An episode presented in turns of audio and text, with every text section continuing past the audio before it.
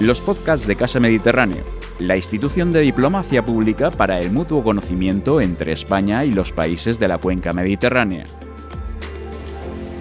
Buenas tardes a todos, bienvenidos a Casa Mediterráneo. Eh, es un honor para mí estar aquí contigo, la verdad es que eh, es un orgullo poder presentar a un autor como tú y un libro como este. Eh, creo que estamos entre amigos, por lo que me han comentado ahora cuando he llegado, con lo cual eh, nos vamos a ahorrar la parte de contar toda la trayectoria de Ignacio del Olmo, porque si no, podríamos estar aquí hasta las 8 y no, terminaríamos porque es realmente una de esas personas que, em, que tener al lado es, ya de por sí un privilegio. Entonces, buenas tardes Ignacio. Buenas tardes Buenas tardes a todos y bienvenidos. Em, Ignacio, yo quería eh, empezar este, este, coloquio contigo. bueno, voy a hacer referencia a, una frase que ha escrito precisamente mi compañera María Gilabert en la entrevista que ha publicado eh, contigo esta mañana en, la revista de Casa Mediterráneo. Dice, realiza un exhaustivo atestado sobre el género negro, analizando sus orígenes, sus cánones y su relación con la sociedad cambiante de cada época. Yo creo que lo, eh, no, lo ha podido describir mejor y, me gustaría que, nos eh, contases cómo nace, cómo nace la idea de este libro, porque tú no te planteas en un principio escribir un libro, tú te planteas escribir unas reflexiones que van tomando forma hasta que al final se convierten en, lo que tenemos hoy entre las manos. Vamos a ver, la idea del atestado eh, es el enfoque que le da Manu Marlasca a la hora de hacer el prólogo. Y resulta muy socorrido en el caso de la policía cuando escribimos hablar de atestados policiales. De sórdidos atestados policiales los llamaba Borges. los atestados policiales no son eh, precisamente pruebas literarias, eh, piezas eh, literarias que merezca la pena ser rescatadas. Sin embargo, una de las cosas apasionantes que tiene esta profesión es que estás en contacto íntimo con la realidad con algunas partes de la realidad que a lo mejor no nos gustaría, pero luego estás en contacto íntimo con, eh, eh, la realidad. La eh, idea de escribir en este libro, yo lo cuento sucintamente, parte de que yo cuando tenía 15 años me aficiono a la novela policíaca, antes incluso de pensar en entrar en la policía. Con la práctica policial mm, me di cuenta de que había una brecha enorme entre lo que era la práctica profesional y lo que era la ficción y la narración de la ficción. Dentro de que, curiosamente, yo tengo una eh, colaboración con Zenda en la que hablo de lo contrario, de cómo la realidad ha copiado la ficción en, este tema también. Pero bueno, dejando eso aparte, lo curioso de todo esto es que eh, yo me di cuenta que eh, el género policíaco al que yo me había aficionado y que para mí era eh, una fuente infinita de satisfacción cuando yo leía determinadas historias, en primer lugar a los policías nos trataba muy mal, pues nosotros somos los tontos de las novelas policíacas. ahí está uno de los capítulos, el ejemplo que pongo yo, de los Keystone Cops. Los Keystone Cops son, en las películas de cine mudo, los policías tontos que van dándose porrazos por ahí y, son el ejemplo de, hilaridad en relación con la policía, que es lo que le pasa a Poe. Poe es un tío que detesta a la policía, naciente, y que él eh, se considera eh, élite, se considera un ser, superior, se considera un aristócrata y que tiene una inteligencia superior a la de los policías que fracasan donde su personaje triunfa. Su personaje es un individualista frente a lo, que, él considera una oscura fuerza bruta como es la policía civil, es decir, vinculada a la aparición de la ciudad moderna, que es otra de, otra de las eh, cosas curiosas. La ciudad moderna, la policía moderna y la novela policíaca crecen eh, y, y nacen las tres al mismo tiempo. Entonces, de esa constatación, mm, bueno, para no vivir extendido, yo mm, pensé que podía poner un pie en cada orilla del río y hacer un poco de puente entre las dos cosas. Entre lo que era la, experiencia profesional, que no tenía mucho que ver con la novela eh, policíaca, y lo que era la novela policíaca, que básicamente consistía en contar historias apasionantes. Con un hilo argumental determinado, pero historias apasionantes. Porque a todos nos apasionan los crímenes. Fundamentalmente por dos razones, hay más, pero fundamentalmente por dos razones. Porque en una, en una sociedad cambiante, La verdad es que la, frase de, María se las trae. En una sociedad cambiante, al mismo tiempo, nosotros tenemos crecientes niveles de inseguridad. Y en este ámbito pasa una cosa muy curiosa que decía William Dafoe, el, creador de Robinson Crusoe, en un informe que escribe para la corona británica eh, en 1678, él dice por una ola de inseguridad, porque había habido un número mínimo de crímenes en relación con lo que sería eh, la vida ahora aquí. Pero bueno, eh, él escribe un, informe para la reina y dice que en, en lo tocante a estos delitos, el pueblo manifiesta miedo y fascinación. Pero no es que parte del pueblo tenga miedo y el otro tenga fascinación, es que las mismas personas experimentan miedo y fascinación. Entonces ese miedo y esa fascinación se canaliza a través de, un personaje que es central, que es el detective. La novela policíaca se crea para crear el personaje del detective. ¿Por qué? Porque Poe, en el personaje del detective, vuelca todas sus frustraciones y convierte al detective en, eso que él cree que es y que nadie le reconoce, excepto su mujer, que es Virginia Clem. Un personaje central en su vida y que, eh, de alguna manera es apasionante porque ella es una víctima eh, propiciatoria, involuntaria, indirecta de la vida de Poe. Bueno, él crea ese personaje y, lo hace un individualista feroz, enfrentado prácticamente eh, a todo el mundo. Y, de, alguna manera sus frustraciones personales las plasma en ese personaje y yo creo que es una especie de lenitivo. Luego hay una parte, hay, cuatro cuentos, el último de los cuentos que sale un poco del canon, porque no representa al mismo personaje como es Auguste Dupin, de alguna manera yo creo, eso es una opinión personal, pero no creo que, que ande desencaminado, el último cuento, que para mí fue el primero, acaba descubriendo un tesoro, con lo cual su personaje del detective se vuelve millonario. Eso para una persona como Poe, que fue pobre de solemnidad, yo creo que era una manera de reconstruir a través del personaje del detective aquello que él no pudo conseguir. Bueno, los lectores de novela de alguna manera nos pasa eso, es decir, nos identificamos con el detective, personifica eh, todo aquello que es eh, más valorado, una habilidad extraordinaria, la capacidad de desenvolverse en ambientes difíciles, mm, la capacidad de, desentrañar enigmas.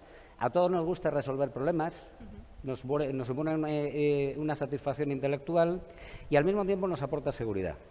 Sería ese reverso luminoso en, un universo que puede ser amenazante, el saber que a pesar de que pueda ser amenazante, hay alguien eh, que puede resolver ese tipo de situaciones.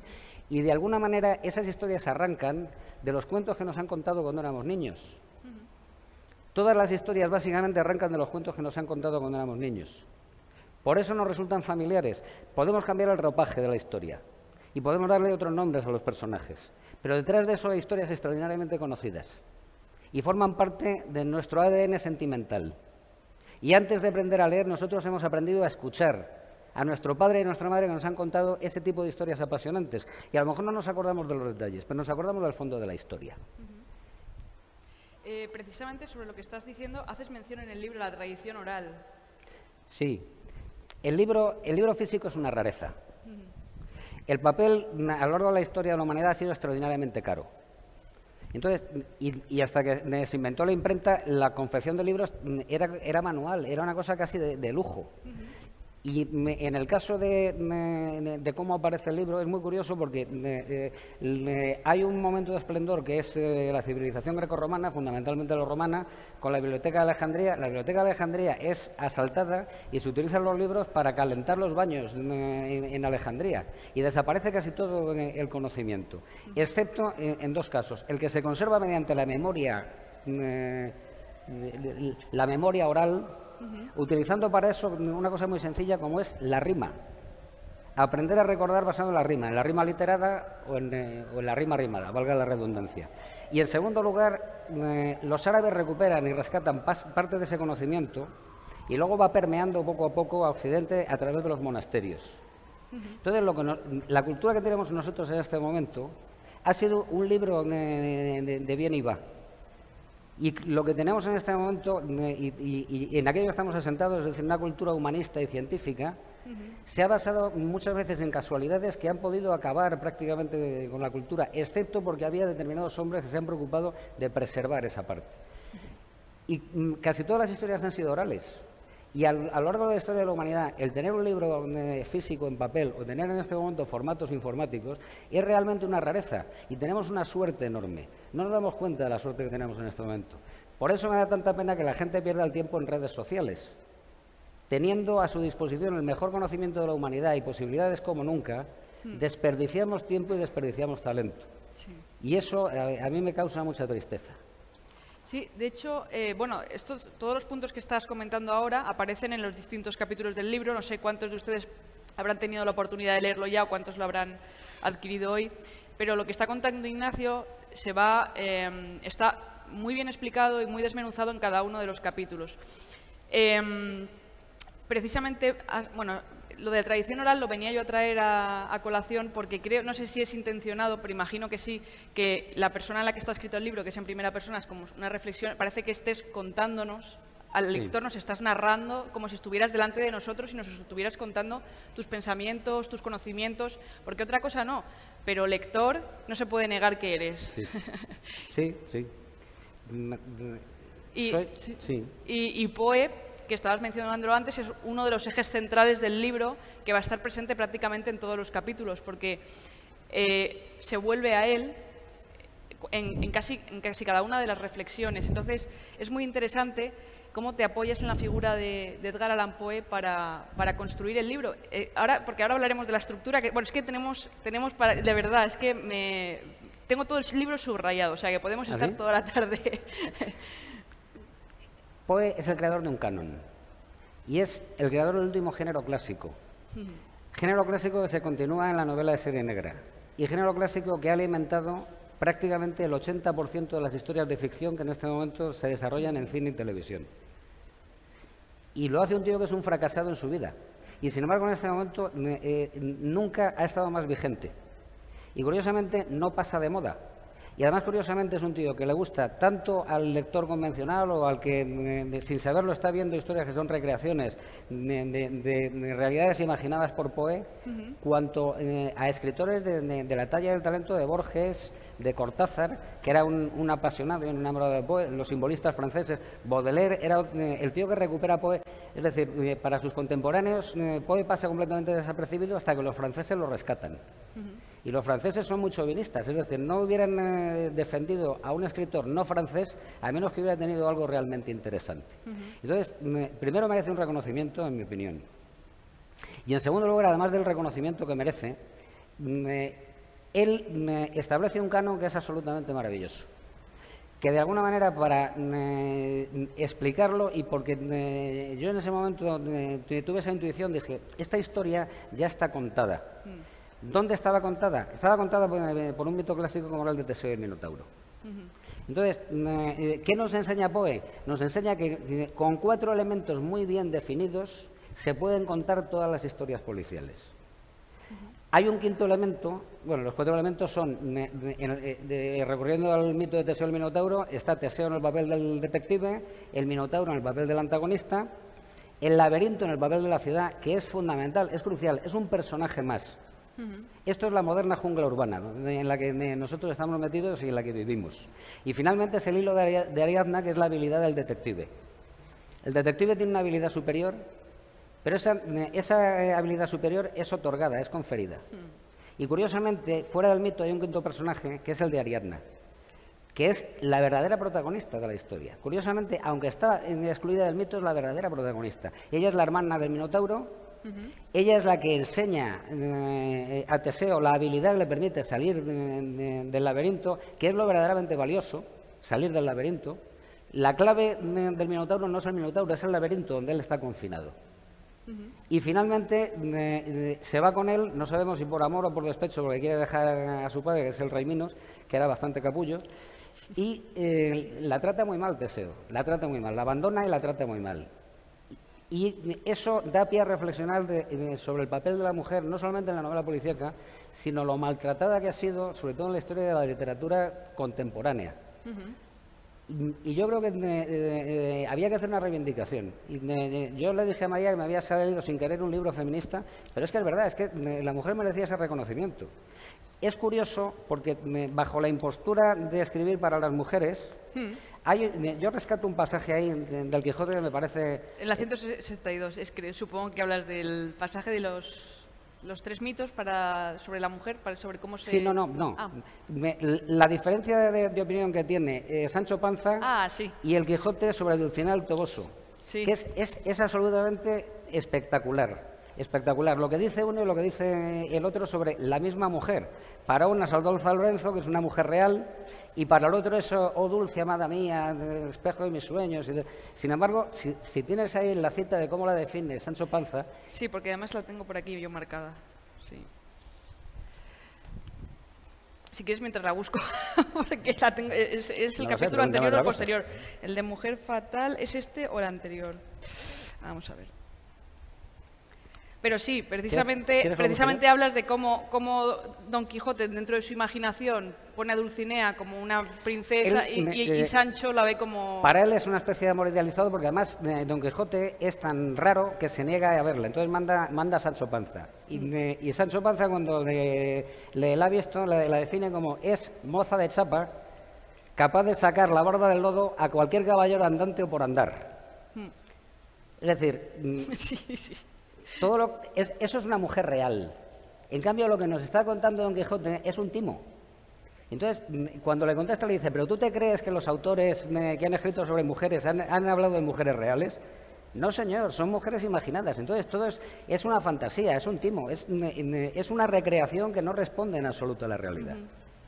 Y haces una reflexión muy curiosa porque dices que eh, debido precisamente a que la proyección de la mujer no es la proyección real, digamos que dejamos de empatizar un poco con el personaje y toleramos más la violencia hacia esa figura. Vamos a ver. Hay, un al, leer me refiero, o sea, no, no en la vida cotidiana. Hay un mito que es eh, particularmente escandaloso y es el de la culpa primigenia. Mm. Entonces, en el que se han amparado, mm, bueno, muchísimas barbaridades que se han hecho contra las mujeres. ¿Qué es lo que subyace en mi opinión? En mi opinión lo que subyace es el miedo. No lo digo yo, hay, algunas citas ahí en, las que se recoge exactamente lo mismo. ¿Por qué? Bueno, porque mm, eh, el sexo masculino es el sexo activo, pero no es el sexo fuerte. El sexo fuerte es el femenino. ¿Por qué? Porque, mm, para empezar, embriológicamente todos, todos somos mujeres, solamente la exposición a determinado tipo de hormonas sexuales define y cambia las características sexuales, aunque haya una, eh, diferenciación de, cromosomas en el caso de los hombres y, las mujeres. Pero mm, eh, el hecho de que mm, el hombre tenga una... Mm, es que eh, esto es, muy engañoso y muy ambiguo porque hablar de hombres y mujeres y sexo y de ese tipo de definiciones en este momento está cuestionado y hay, hay distintas interpretaciones. Pero desde el punto de vista biológico, y, si nosotros en este momento eh, analizamos lo que pasa en, el mundo de la biología, a menudo en muchísimas especies la, parte masculina de la especie es prescindible. La que no es prescindible es, la parte femenina. Entonces, curiosamente, eso luego, cuando se ha llevado al contexto social, ha dado lugar mm, eh, a, una interpretación de lo femenino hecha por hombres, desgraciadamente basada en el miedo y no en el reconocimiento. Y eso lo que ha llevado es eh, de que aquellos polvos estos lodos. Entonces, mm, por ejemplo, ha llevado eh, a pensar que eh, desde el punto de vista del homicidio la mujer es envenenadora, hmm. que era otra de las cosas que a mí me sorprendía. Pues no, generalmente es el hombre el que envenena, no la mujer. Y desde el punto de vista de, la criminalidad, en el caso de los delitos violentos, normalmente los autores son hombres no porque las víctimas sean mujeres, porque generalmente las víctimas de los, delitos de violencia ejercidos por hombres son otros hombres, pero normalmente son hombres, y desde luego el porcentaje de mujeres que son autoras de delitos violentos es insignificante en relación con el de los hombres. Y eso me parece indiscutible, y es una de las cosas que, a mí me, quería dejar claro, por lo menos en este libro. Encuentro la cita del Quijote, justo, además eh, al lado está la referencia que te decía yo al, tema de, a la frase esta, ¿no? Pero las mujeres son seres humanos reales, al despojarlas de su humanidad y al convertirlas en una etiqueta desde el punto de vista psicosocial, es más fácil evitar los escrúpulos ante la violencia a la que son sometidas. Esa frase me impactó, por eso la tengo ahí marcada que... Sí, es, es, es una estigmatización y en esa estigmatización, al final, cuando tú desposees de la, de la, condición de humanidad a la víctima, es mucho más fácil victimizarla. Al fin y al cabo es, un mecanismo básico. Claro. Hay otra reflexión en el capítulo anterior que dice, resulta paradójico, lo, que, eh, lo primero que resulta paradójico es el profundo silencio hacia el fenómeno de la violencia en las obras literarias. La ejercida contra menores y mujeres parece un tema tabú y es escasísimamente tratado. Un velo de silencio y disimulo parece cubrir esta realidad. Sí. Bueno, mm, el siglo XIX, que es eh, el símbolo, el siglo de la revolución industrial, mm, es un siglo de enormes injusticias, por ejemplo, en el caso del empleo infantil y para los niños. Y es, eh, es un tema silenciado. Hay un detalle que a, mí me resultó muy curioso. Los británicos alardean de que ellos son los autores de la primera ley de educación del mundo. La ley de educación de 1931 en el que se escolariza obligatoriamente a los niños hasta los nueve años de edad. Un logro impresionante. Se ha sacado a los niños del trabajo de esclavo, se los ha sacado de las minas y se les ha llevado a los colegios. Bueno, pues es mentira. La razón por la cual se aprobó la ley de educación de, de 1831 en el caso de Gran Bretaña es porque los incipientes sindicatos de mineros, los lobbies de mineros, presionaron para que los empresarios no pusieran a sus hijos a trabajar y no les quitaran el trabajo. No importaba tanto el que estuvieran educados o no educados como que tuvieran que estar obligatoriamente escolarizados, para que así los padres, en este caso, hicieron fuerza de lobby contra sus propios hijos. Al final fue beneficioso, es decir, el resultado final es beneficioso, lo es, pero en el fondo no estaban preocupados realmente por el bienestar de los hijos, estaban preocupados por su bienestar. Entonces, es el tipo de paradojas que nos han llevado a la situación que tenemos en, este momento. Y es el tipo de paradojas que nos permite darnos cuenta de que los seres humanos no somos ni buenos ni malos, somos ambivalentes. Y eso está implícito en la, en la propia esencia de la novela policíaca. Y muchas veces lo curioso en el caso de la novela policíaca es que el mal es trivial, es cotidiano. No hay grandes malos malísimos ni, historias truculentas. A menudo en la novela de serie negra las cosas que pasan son por egoísmos eh, cotidianos y chabacanos. No, no son grandes crímenes eh, perpetrados por mentes brillantes, son cosas bastante sórdidas. De hecho, en la página 162, para que veas que lo tengo, dices, el antagonista y el detective no son tan diferentes, solamente tienen un distinto enfoque moral. Sí, sí. Es que precisamente viene a lo que, lo que estás comentando, ni, todos son tan buenos ni todos no son tan malos, hay que mirar el punto de vista. fíjate, cuando leí esta frase me venía a la mente, eh, en ese momento me vino ya ver de, Los Miserables, en el momento en el que tiene la crisis de cuando le perdona la vida Jean Valjean, ¿no? Y, entonces, ¿quién es el bueno y quién es el malo? Ahí se le ha, torcido la, moral, ¿no? Entonces, ¿cómo el, el malo realmente no es tan malo y el buen realmente no es, tan perfecto, ¿no? En el tercero de los cuentos de Poe, que se llama La carta robada, mm. que además eh, da pie a que eh, un psicoanalista de la talla Jacques Lacan lo utilice para explicar el, subconsciente, se fantasea con el hecho de que eh, Augusto Dupin y el ministro D, el ministro D. Punto, que es el malo, mm. sean hermanos. Entonces, bueno, yo creo que lo, cuento también ahí, se fantasea por varias razones. Y es que son muy similares, son muy parecidos los dos. Y además, eh, el detective sabe mucho sobre la vida del ministro D. Entonces, eh, en ese momento imaginar que puedan ser hermanos y cada uno está eh, a un lado de la ley, del reverso tenebroso y ese, tipo de cosas, es curioso. Pero hay algo que es mucho más curioso y es el, el personaje del creador de la novela de serie negra que es Dashiell Hammett. Hammett empieza a escribir porque él tiene una especie de epifanía y mm, eh, abandona la profesión de investigador privado, detective privado, porque él está trabajando para la, agencia Pinkerton, porque en el curso de una investigación tiene una tentación y él está a punto de caer en esa tentación. Y además mm, sabe que no le van a pillar, que va a salir ileso eh, de esa situación y además eh, va a acabar rico. Eso le, produce eh, un escándalo moral de tal magnitud que abandona todo y empieza a escribir. Mm. Abandona incluso a su mujer, abandona su vida. y tiene éxito. ¿Por qué tiene éxito? Porque de alguna manera él conoce esa ambivalencia y la conoce en sí mismo. Y es capaz de trasladarla a la obra de ficción. Sin embargo, su vida, que también es bastante desgraciada, es un ejemplo de moralidad intrínseca porque él adopta eh, una postura política que, es coherente y la mantiene toda su vida, le pese a quien le pese, que en este caso es a él, porque él acaba arruinado, enfermo de enfisema y solo. Sin embargo, prefiere no traicionar a sus principios morales antes de doblegarse, pudiendo haber elegido un camino más fácil. Las historias que cuenta están eh, plagadas de personajes ambiguos y muchos traicionan, mienten y engañan. Sin embargo, él en un momento determinado de su vida decide que no ese es el camino que va a seguir. Y en un cierto sentido ahí está la diferencia. Y ese es el heroísmo. Pudiendo actuar de otra manera, eligió actuar de forma virtuosa. Es lo mismo que pasa eh, eh, con la definición del honor en el caso de los militares pudiendo actuar de otra manera y sin que eso tenga consecuencias, decides no hacerlo incluso en tu propio eh, prejuicio. ¿Por qué? Porque no se debe hacer. No se debe hacer. Y eh, en un mundo eh, sometido a la tiranía del beneficio, eso es, es una conducta absurda. Sin embargo, desde el punto de vista del interés colectivo y del beneficio de la humanidad, vamos a llamarlo así, ese tipo de comportamiento heroico en el fondo es adaptativo. Y entre otras cosas es ejemplar.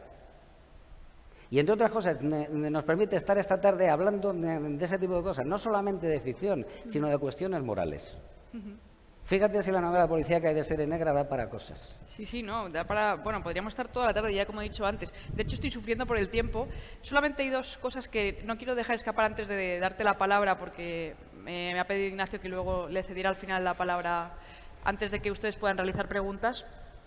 Eh, es una reflexión también que haces que yo la verdad es que la he hecho muchas veces. Yo soy, yo, bueno, mm, soy una aficionada también a la novela negra y es que yo siempre he pensado que la novela empieza cuando se pilla al asesino.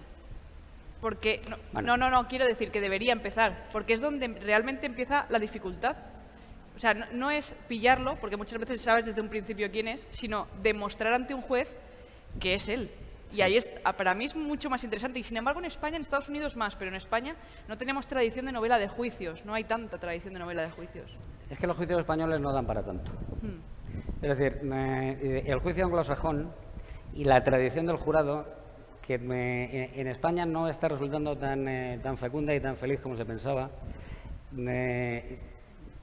no da para... Eh, bueno, eh, rebobinemos.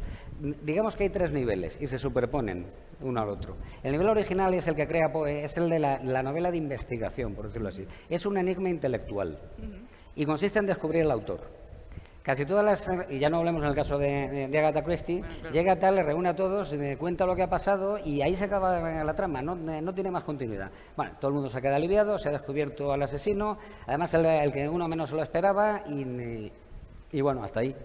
Y encima, eh, como ella es genial en la forma de escribir, ha jugado con todo el mundo y nos ha vuelto tarumbas. Vale, maravilloso. Una gran satisfacción intelectual. Sin embargo, eso se quedaba corto. Eh, y por mi experiencia se quedaba corto. ¿Por qué? Porque para nosotros, en el trabajo policial, lo más fácil es saber quién es el autor. Lo más difícil es probarlo. Entonces, sobre el nivel del, del investigador se superpone el nivel del cazador. El juego de, la policía es el juego del gato y el ratón.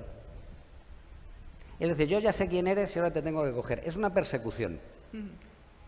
Puede ser una persecución virtual incluso, pero es una persecución que se basa en qué? En obtención eh, de, pruebas que sean de cargo, es decir, desvirtuadoras de la presunción de inocencia.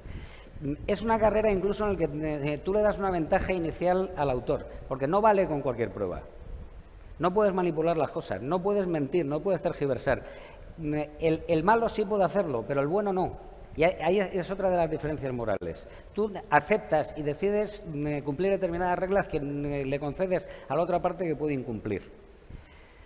Una vez que se ha culminado esa caza, una vez que se ha cobrado el trofeo, metafóricamente, ahora llega el momento de juzgarlo. Y el juicio mm, es un escenario y es un lenguaje diferente.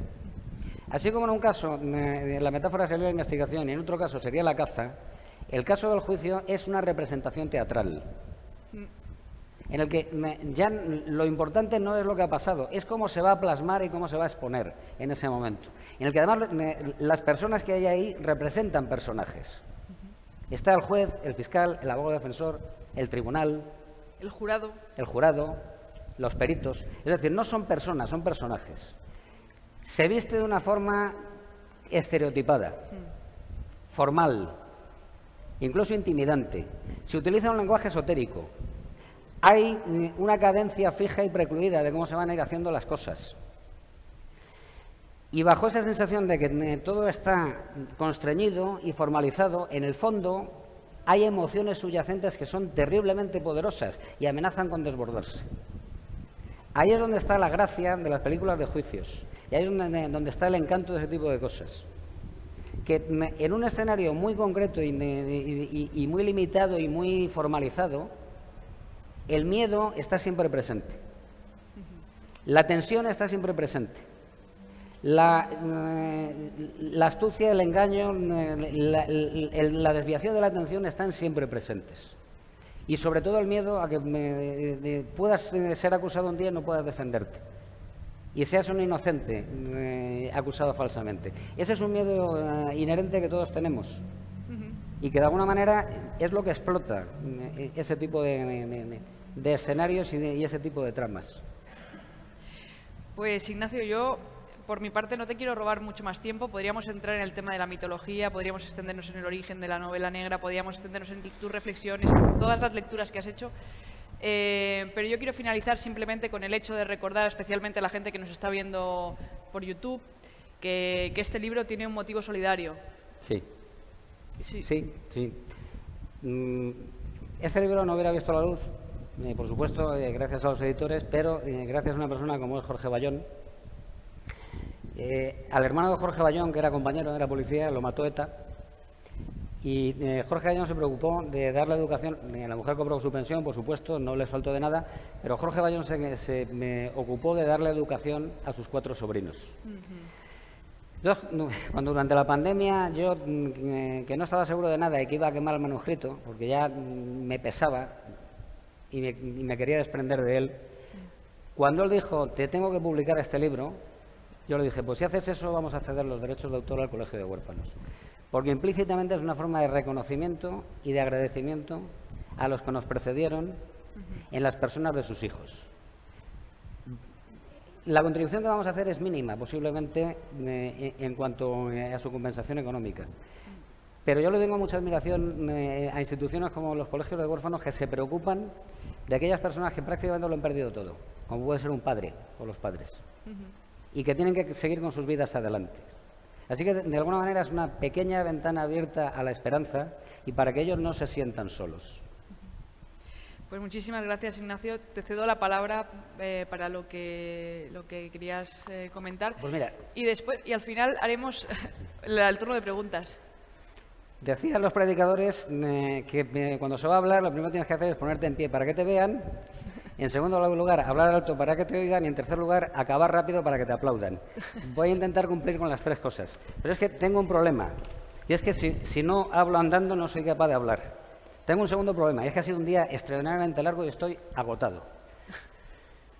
Pero sí que me quería eh, dirigir a ustedes un poco en agradecimiento y como colofón a este día. Gather the roses while yet they may, the time still flame. But the same rose that smiles today, tomorrow will be dying. Estas son las palabras que le hace repetir el profesor Keating a sus alumnos al principio de una película que se llama El Club de los Poetas Muertos. Son el inicio de un poema de un poeta inglés que se llama Robert Herrick, en un poema que se llama To, the Virgins to Make Much of Their Time. Coge las rosas cuando están en sazón. El tiempo nunca se detiene. Y la misma rosa que te sonríe hoy, mañana estará marchita. Forma parte de uno de los pensamientos más fecundos de un autor romano Quinto Horacio Flaco, en cuya famosa oda nos habla del mismo, tema. Dom locimur tempus fuerbit in vede aetas. Carpe diem, quam minimum credulam postero. Mientras conversamos, huye el tiempo presuroso. Aprovecha el momento, disfruta el momento, fiando lo menos en lo que ha de venir. Tiempo de pandemia, tiempo de confinamiento, tiempo en el que se nos han ido personas queridas, tiempo de revulsivo en nuestra vida. Y todo se nos fue de las manos. ¿Quién no ha sentido durante este tiempo, durante este confinamiento, durante estos meses, que el tiempo se escapaba? Que la vida era otra cosa, que estábamos perdiendo lo mejor de nuestras vidas y que no lo íbamos a recuperar. ¿Quién no ha sentido esa sensación de que el tiempo se desliza por el cuello de un reloj de arena? Las gotas de agua de la, clepsidra. Hay una famosa canción, o yo no sé si es tan famosa, de ABBA, que se llama Sleeping Through My Fingers, que cuenta la historia de una madre que ve a su hija salir de casa con la mochila escolar camino de la escuela. Y siente añoranza y siente nostalgia. Y piensa que un día será mayor y la verá salir por esa puerta por última vez. Y de eso trata la canción, Sleeping Through My Fingers, como agua que se desliza entre mis dedos y no puedo parar el tiempo. No puedo parar el tiempo. El tiempo se me escapa. ¿Quién no ha notado durante este tiempo ese paso ominoso del tiempo?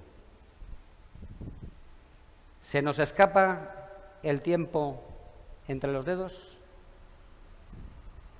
Bien, yo no tengo ni idea. Es más, no me importa si se escapa o no se escapa. Simplemente lo que acabamos de hacer en este momento es invocar a la diosa triple. Damas y caballeros, lo que acabamos de hacer es traerla aquí a su presencia y la diosa triple les ha hecho pensar, experimentar y sentir que hemos pasado un año de pandemia, que esto es una jodienda y que el tiempo se nos escapa entre los dedos. ¿Y de qué se trata? Pues se trata sencillamente de la capacidad de crear utilizando palabras. Esta tontería utilizando palabras acaba de evocar en ustedes sentimientos, sensaciones e imágenes. Así de poderosa es la diosa triple. Y de eso va ese libro. De cómo un tío de buenas a primeras un día se levanta y dice, voy a escribir novela policíaca. Y yo me preguntaba, ¿cómo es posible que un tío, en este caso Poe, cree perfectamente un género? ¿Cómo funciona la creatividad humana? ¿Cómo es posible que un día de buenas a primeras un chaval en un garaje de su casa, manipulando un instrumento sofisticado que se llama ordenador, que lo fabricaba una empresa que se llamaba IBM, la Big Blue, que se utilizaba para mandar cohetes a Marte. Y de pronto este tío llega y dice, voy a crear el ordenador personal. Ordenador personal. Sí, sí, un ordenador para cada persona, para que esté en su casa y tal. Chaval, tú estás chalado. ordenador personal. Que sí, que sí, que sí. Y lo van a tener y además se va a dedicar no para mandar cohetes a Marte, es que se va a dedicar para que jueguen en su casa. Desde el punto de vista empresarial, nadie hubiera dado un duro por ese proyecto. El primer ordenador que se creó tenía menos memoria que mi reloj de pulsera y se programaba con cintas de cassette. 25 años después, está presente en cada uno de los aspectos de nuestra vida. ¿Cómo es posible que a alguien se le ocurriera una cosa así? ¿Cómo funciona la creatividad? Funciona entrando en el laberinto. Esa potencialidad está dentro de cada uno de nosotros. Y se alimenta de historias y se alimenta de imágenes. La creatividad, como las especies en la naturaleza, es tímida y se esconde, excepto que se sepa buscar, se sepa alimentar, se sepa amparar y se ponga entusiasmo, motivación, emoción y una ferviente, firme, ardiente creencia en que eso que estoy visionando no es fantasía, no, se puede llevar a la realidad. Eso es la humanidad. Esa capacidad de creación, esa capacidad de recreación y eso que forma parte de nuestras vidas. Damas y caballeros, la realidad no es lo físico y lo tangible, no solamente es eso.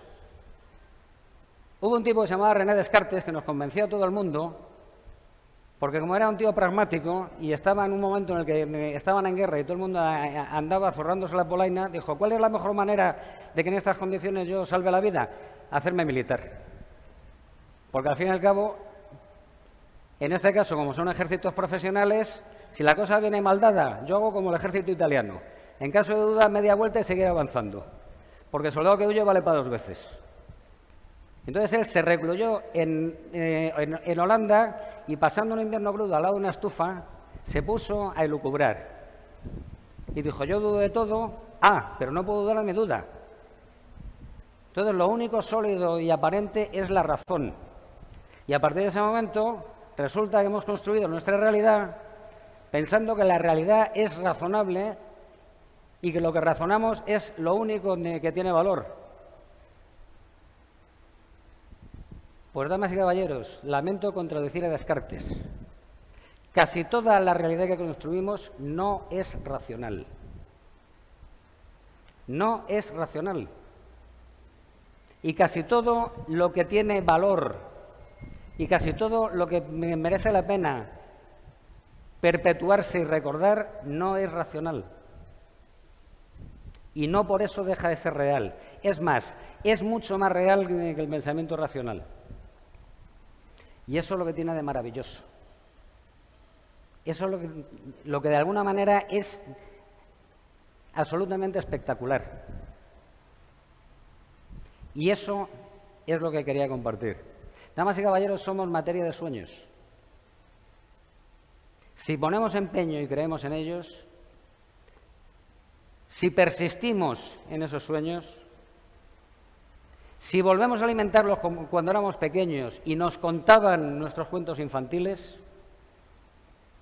seremos capaces de crear realidad y esa realidad se perpetuará y habremos dado sentido a nuestras vidas. Porque sí es cierto, el tiempo pasa. Y todos los que estamos aquí, antes o después nos vamos a ir. Y hay una película que se llama Blade Runner, en la que el personaje del héroe por excelencia es un replicante, es un robot biológico creado por el hombre, con solo cuatro años de vida. Y Roy Batty, que va a buscar a su padre para rogarle, para pedirle que le prolongue la vida, por favor, que no se muera, al final de la película se está muriendo. Y cuando siente que llega ese momento, después de haber salvado la vida al que le quiere matar, pronuncia unas frases que son absolutamente conmovedoras. He visto cosas que vosotros humanos no entenderíais. Asaltar naves en llamas, en la corona de Orión. Brillar rayos en las tinieblas más allá de las puertas de Tannhauser. Y ahora todo eso se perderá como lágrimas en la lluvia. Es hora de morir.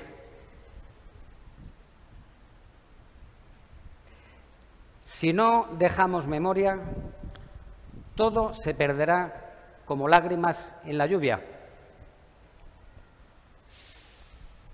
A cambio, en el soneto 18 de Shakespeare, cuyo conocimiento le debo al padre del que me introdujo en esto, que era mi amigo Paco Pimentel, Joaquín Pimentel, un hombre maravilloso. muerto en una mesa de quirófano demasiado pronto para mi gusto. Y Shakespeare dice lo contrario. As long as man can breathe or I can see, these words would live and this give life to thee. Mientras un hombre respira, un ojo pueda ver, estas palabras estarán vivas y a ti te darán vida. ¿Por qué? Porque habrá otro hombre que las pueda pronunciar. Como decía Borges, cuando eh, repetimos eh, las palabras de Shakespeare, somos Shakespeare. Mientras hay otro hombre, otra persona, mientras un ser humano pueda repetir estas historias, vivirán y nunca moriremos del todo. Es tiempo de acabar. El escribir no tiene importancia. El leer sí. El repetir las historias sí. El vivir sí. Ahora, damas y caballeros, está solamente en su mano. Muchas gracias a todos.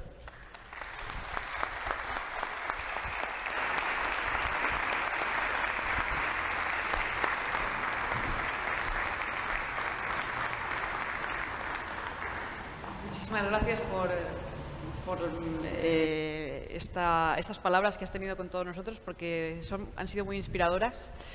Eh, si alguien tiene alguna pregunta, es el momento. Tenemos a Inma ahí detrás que tiene un micro y os lo puede acercar a cualquiera de vosotros. No os quedéis sin preguntar. no sé si por- a través... Allí hay una pregunta. Eso.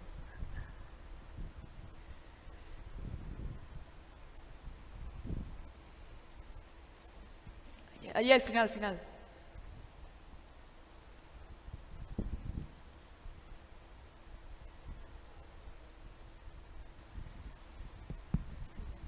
Hola, buenas tardes. Buenas Ignacio, enhorabuena. Me has dejado impactado con tus palabras últimas y tengo ganas, a ver si me da tiempo esta noche a leer el libro. No sé si me dará tiempo, pero lo voy a Tú intentar. eres de los míos, te lees un libro en una noche. ¿Cómo? Que tú eres de los míos, que te lees un libro en una noche. Enhorabuena. Sí, sí. Y me ha impactado lo, lo que has dicho de los sueños. Es, es verdad que la vida es un sueño y todos tenemos esa semilla dentro de poder hacer lo que queramos hacer si realmente lo queremos hacer y lo soñamos y convertir la fantasía en realidad. En fin, me, ha impactado mucho tus palabras y si- simplemente quería repetirlas porque la- pregunta es difícil porque no conozco el libro, lo voy a, te lo preguntaría después, ¿no? Pero sí que tengo una pregunta para ti. ¿Cómo, cómo, ¿Qué te ha motivado con todo el lío que llevas de tu profesión para dedicar este tiempo tan, tan grande que es para hacer un libro que yo lo veo imposible?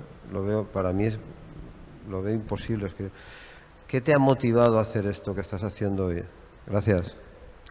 Bueno, el que pregunta es eh, Jesús Navarro, es un empresario de éxito al que le agradezco mucho que haya venido porque sé lo que le ha costado, estaba en Madrid y muchas gra- gracias Jesús.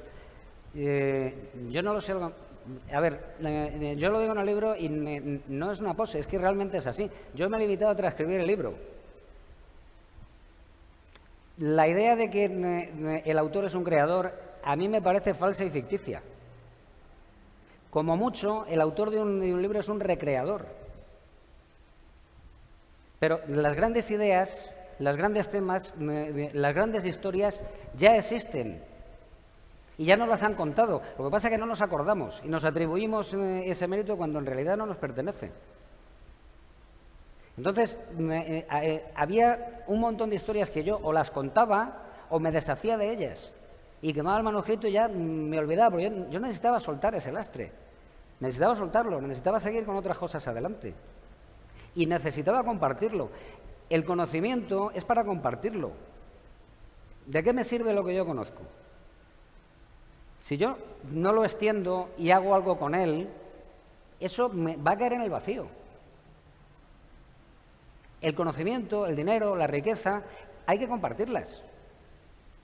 Y eso lo que crea es una espiral virtuosa y, se va extendiendo. Y la- yo creo en la generosidad y creo en la cooperación. Y creo mm, en la infinita capacidad del ser humano de crear, no solamente cosas buenas, ojo, somos capaces de crear las mayores aberraciones. Pero precisamente por eso tiene que haber una fuerza impulsora que se llame la educación. La educación. La educación mm, lo que permite es que las personas sean más libres. Y para poder educar a una persona mm, hay que dar los medios necesarios, crear la infraestructura necesaria, tener buenos profesores y luego dar buenos ejemplos. Todo eso a mí me ha motivado. ¿Por qué? Porque estamos en un momento muy complicado de la historia de la humanidad y necesitamos tener los mejores líderes, los mejor formados. Y los líderes de la humanidad en este momento están en la escuela, están en el colegio. Los líderes del futuro son niños en este momento. Y estamos preocupándonos de cosas triviales y de cuestiones accidentales cuando no nos damos cuenta de que esos niños están captando toda la información y todo el ambiente que los rodea. Y a menudo, como eh, la vida es así de complicada, les damos un teléfono 5G y nos desentendemos. Y con ese teléfono 5G se mete en la jungla a navegar en Internet sin control. Y no nos damos cuenta de que eso se puede encontrar en Internet, como da la casualidad de que tenemos una parte de nuestra personalidad que es amoral, a la que Jung llamaba la sombra, esa parte amoral se siente atraída por ese tipo de cosas, que era lo mismo que estábamos diciendo en el caso de la novela policíaca. Bueno, pues precisamente porque yo creo en todo ese tipo de cosas y me siento concernido, esta es mi pequeñísima contribución a que mm, en la medida de lo posible algo cambie. Y si alguno lee una historia de estas y la hace suya y le gusta y la cuenta y se expande, bienvenido, maravilloso maravilloso. Y que estemos hoy aquí y, yo estoy diciendo este tipo de cosas, esto, el, mayor regalo que yo puedo tener en esta vida es estar aquí, tener un público como este y poder hablar de este tipo de cosas. Es que esto, antes me hacían una entrevista en la radio y me decían, vas a tener que empezar a cobrar. No, no, no, a cobrar no, yo debería pagar por estar aquí y poder contar estas cosas. Debería pagar. Porque esto es, una, es una opción maravillosa. Y de alguna manera, lo que estamos diciendo, yo me he sentido liberado. Me he sentido liberado. Porque de los 15 años aquí, mm, yo he pasado momentos absolutamente inenarrables de una satisfacción plena profundizando y aprendiendo este tipo de cosas. Y yo decía en el libro que, mi, mi, objetivo es deleitar. Ojo, deleitar no es entretener. Entretener es una satisfacción que no implica ni esfuerzo ni compromiso. Es decir, casi todos eh, los productos culturales que hay en este momento en Internet y en televisión están, están dedicados a entretener, a rebajar el nivel de atención, a tener una descarga de dopamina y que la gente se vuelva cada vez más borrega. Deleitar implica esforzarte, y del esfuerzo obtendrás recompensa, porque obtendrás aprendizaje. ¿Y el aprendizaje qué quiere decir? Que crecerás y serás cada vez más competente. Y eso es en lo que creo realmente. Y a partir de ese momento yo no sé lo que voy a hacer. No sé si seguiré escribiendo, probablemente no. Pero desde luego lo que sí que seguiré será teniendo una, una, curiosidad insaciable, que es la que me lleva a leer. Y por eso es por lo que soy un lector ávido y constante. Y por eso que alguien me diga que se va a leer un libro esta noche, no el mío, el que sea, es una cosa que a mí me llena de satisfacción.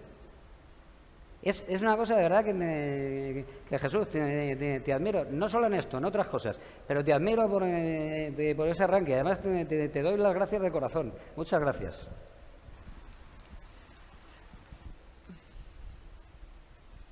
Hola, buenas tardes, Ignacio.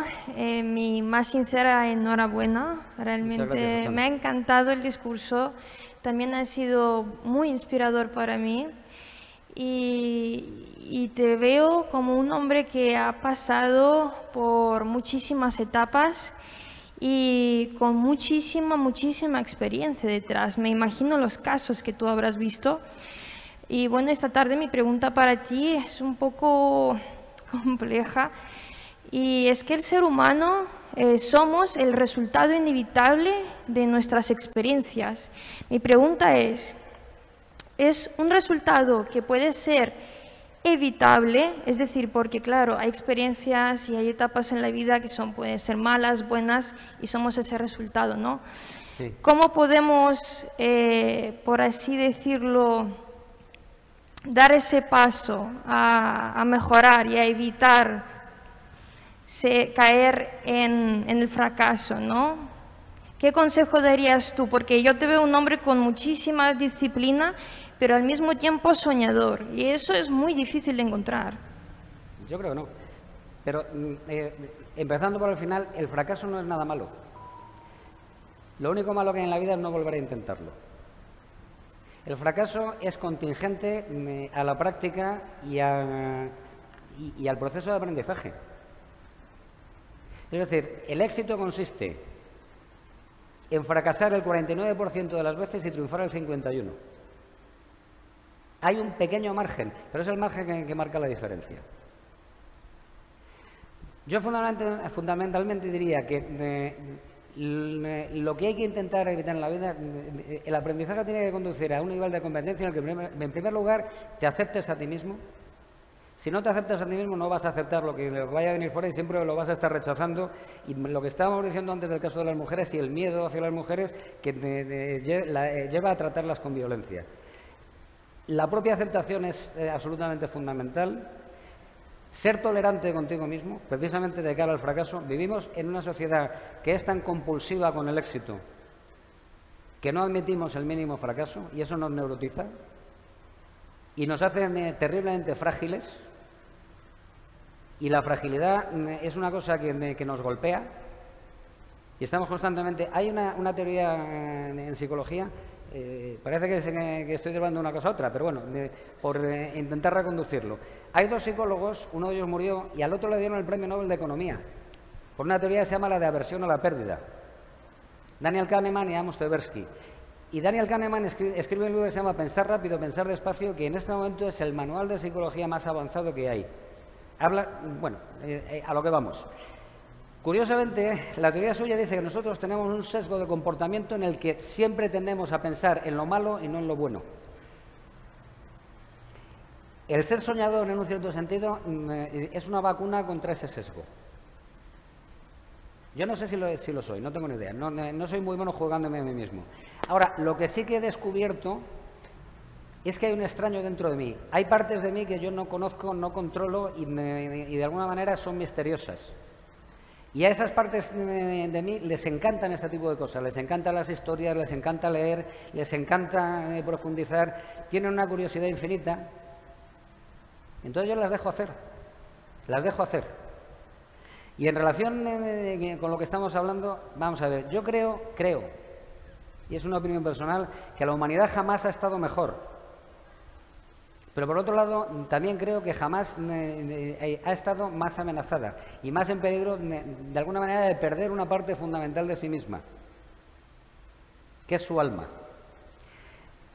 Uno de los grandes mitos que hay, y lo refleja eh, un autor que se llama Joseph Campbell en un libro que, se llama El hora de las mil caras, es el mito de la construcción del alma, que básicamente casi todas las historias y las historias policíacas tratan de eso, y los cuentos tratan de eso, es el niño o el héroe o el personaje que se va de casa y emprende un viaje.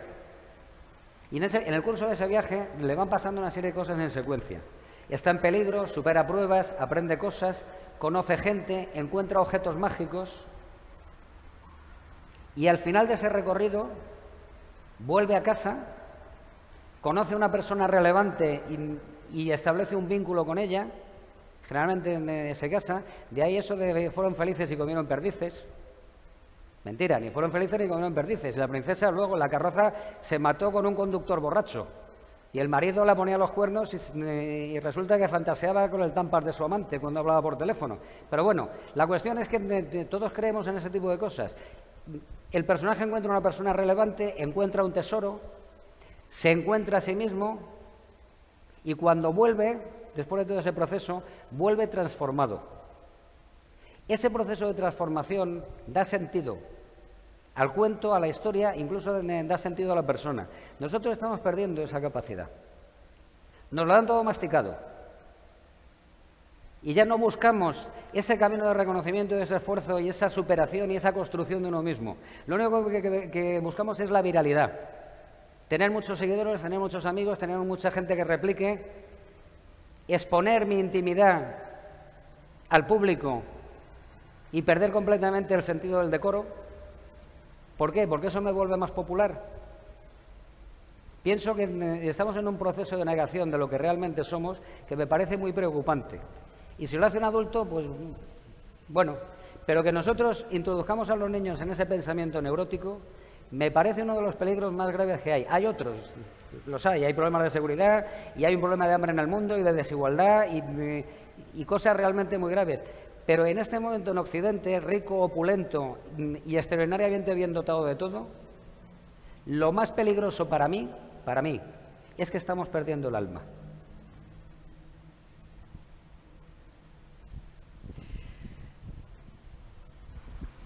¿Hay alguna pregunta más, Inma? Sí. Perdonadme si veis algún momento que miro el teléfono porque me estoy comunicando con Inma para ponernos de acuerdo. Eh, Ignacio, eh, enhorabuena por cómo has utilizado las palabras. Si tú lo que pretendías era emocionarnos, hacernos pensar, yo creo que lo has conseguido de sobra. Em, estabas comentando antes la importancia de la, educación y, de lo que están haciendo las redes sociales con los niños y, con nosotros, que estamos prácticamente todo el día pegados al teléfono. ¿Crees que la cultura en esta próxima generación va a, perder valor? O sea, que mm, lo que tú decías, que ahora tenemos la posibilidad más grande de la historia, de tener todo el conocimiento a nuestro alcance ¿Crees que ese conocimiento se va a ir perdiendo por esta, eh, digamos, influencia que tenemos a, estar con, las redes sociales o las tecnologías o lo que quiera que sea? Mira, yo tuve un profesor de literatura que se llamaba el padre Ballarino y Cánovas del Castillo. Era nieto de Cánovas del Castillo, el que fue eh, presidente del gobierno. Y eso, aunque es anecdótico, eh, lo que me permite es hablar de él. ¿Por qué? porque nos hizo leer como condenados.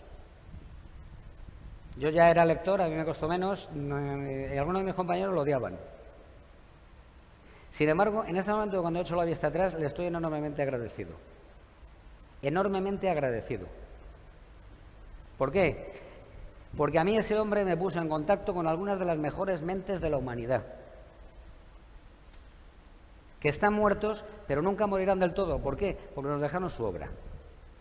Es decir, cuando uno abre un libro, tiene a su disposición, si abre un libro como Dios manda, si abre una porquería, va a tener una porquería. Pero si abre las grandes obras, las grandes, y están ahí a disposición de todo el mundo. Cuando abre eso, tiene a un genio a su disposición. Bien, en ese momento, con siete leyes de educación en 25 años, nosotros nos estamos preocupando en instruir, en crear una sumisa fuerza del trabajo y no nos estamos eh, preocupando en crear ciudadanos libres, responsables y con criterio. Y eso me parece terriblemente grave. Con eso no sé si te he contestado, pero yo creo en el esfuerzo y creo en el compromiso y creo en el mérito. Había un tipo que se llamaba Confucio, en realidad se llamaba Confusen, que, él no escribió nada, pero sus discípulos escribieron un libro que se llamaba Las Analectas. Estamos hablando del siglo IV antes de Cristo, o sea, ya ha pasado. Bueno, este tío que fue muy incomprendido y luego mm, su pensamiento se convirtió en el canon en China, y de hecho mm, los comunistas lo siguen utilizando, lo siguen utilizando, hizo una cosa que era sorprendente en su época. En la sociedad de su época, si tú eras aristócrata, ibas a ser aristócrata para siempre en tu vida, ¿de acuerdo? Pero es que cuando te murieras también ibas a ser aristócrata.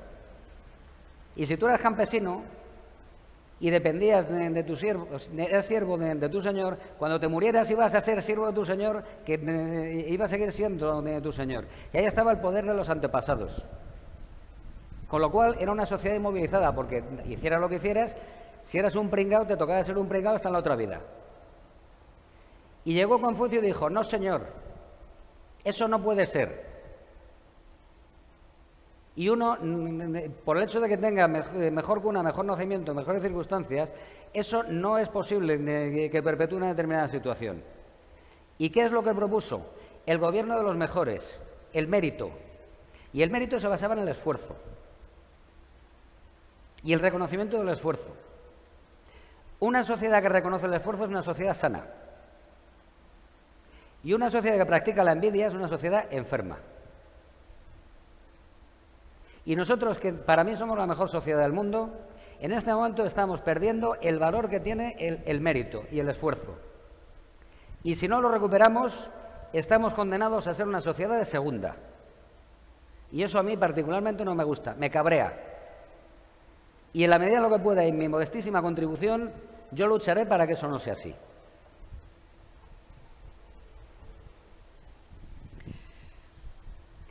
Me, eh, me piden que recordemos que, los beneficios del libro van destinados al Colegio de Huérfanos de la Policía Nacional. Eh, no sé si alguien tiene alguna pregunta más. Eh, si no, yo eh, lo dejaría para que puedas firmar los libros que, que queden. Y os invito a todos a que os unáis a este viaje que ha creado Ignacio por la creatividad, que acoge todo el espacio desde la mitología, pasando por los clásicos, hasta la era actual de Internet, eh, porque no les va a defraudar, lo van a pasar bien y sobre todo van a aprender muchísimo. Muchísimas gracias Ignacio y muchísimas gracias a todos vosotros por estar aquí. Ha escuchado un podcast de Casa Mediterráneo. Para acceder a nuestras actividades y contenidos le invitamos a visitar nuestra página web y a seguirnos en nuestras redes sociales, YouTube, Instagram, Facebook y Twitter.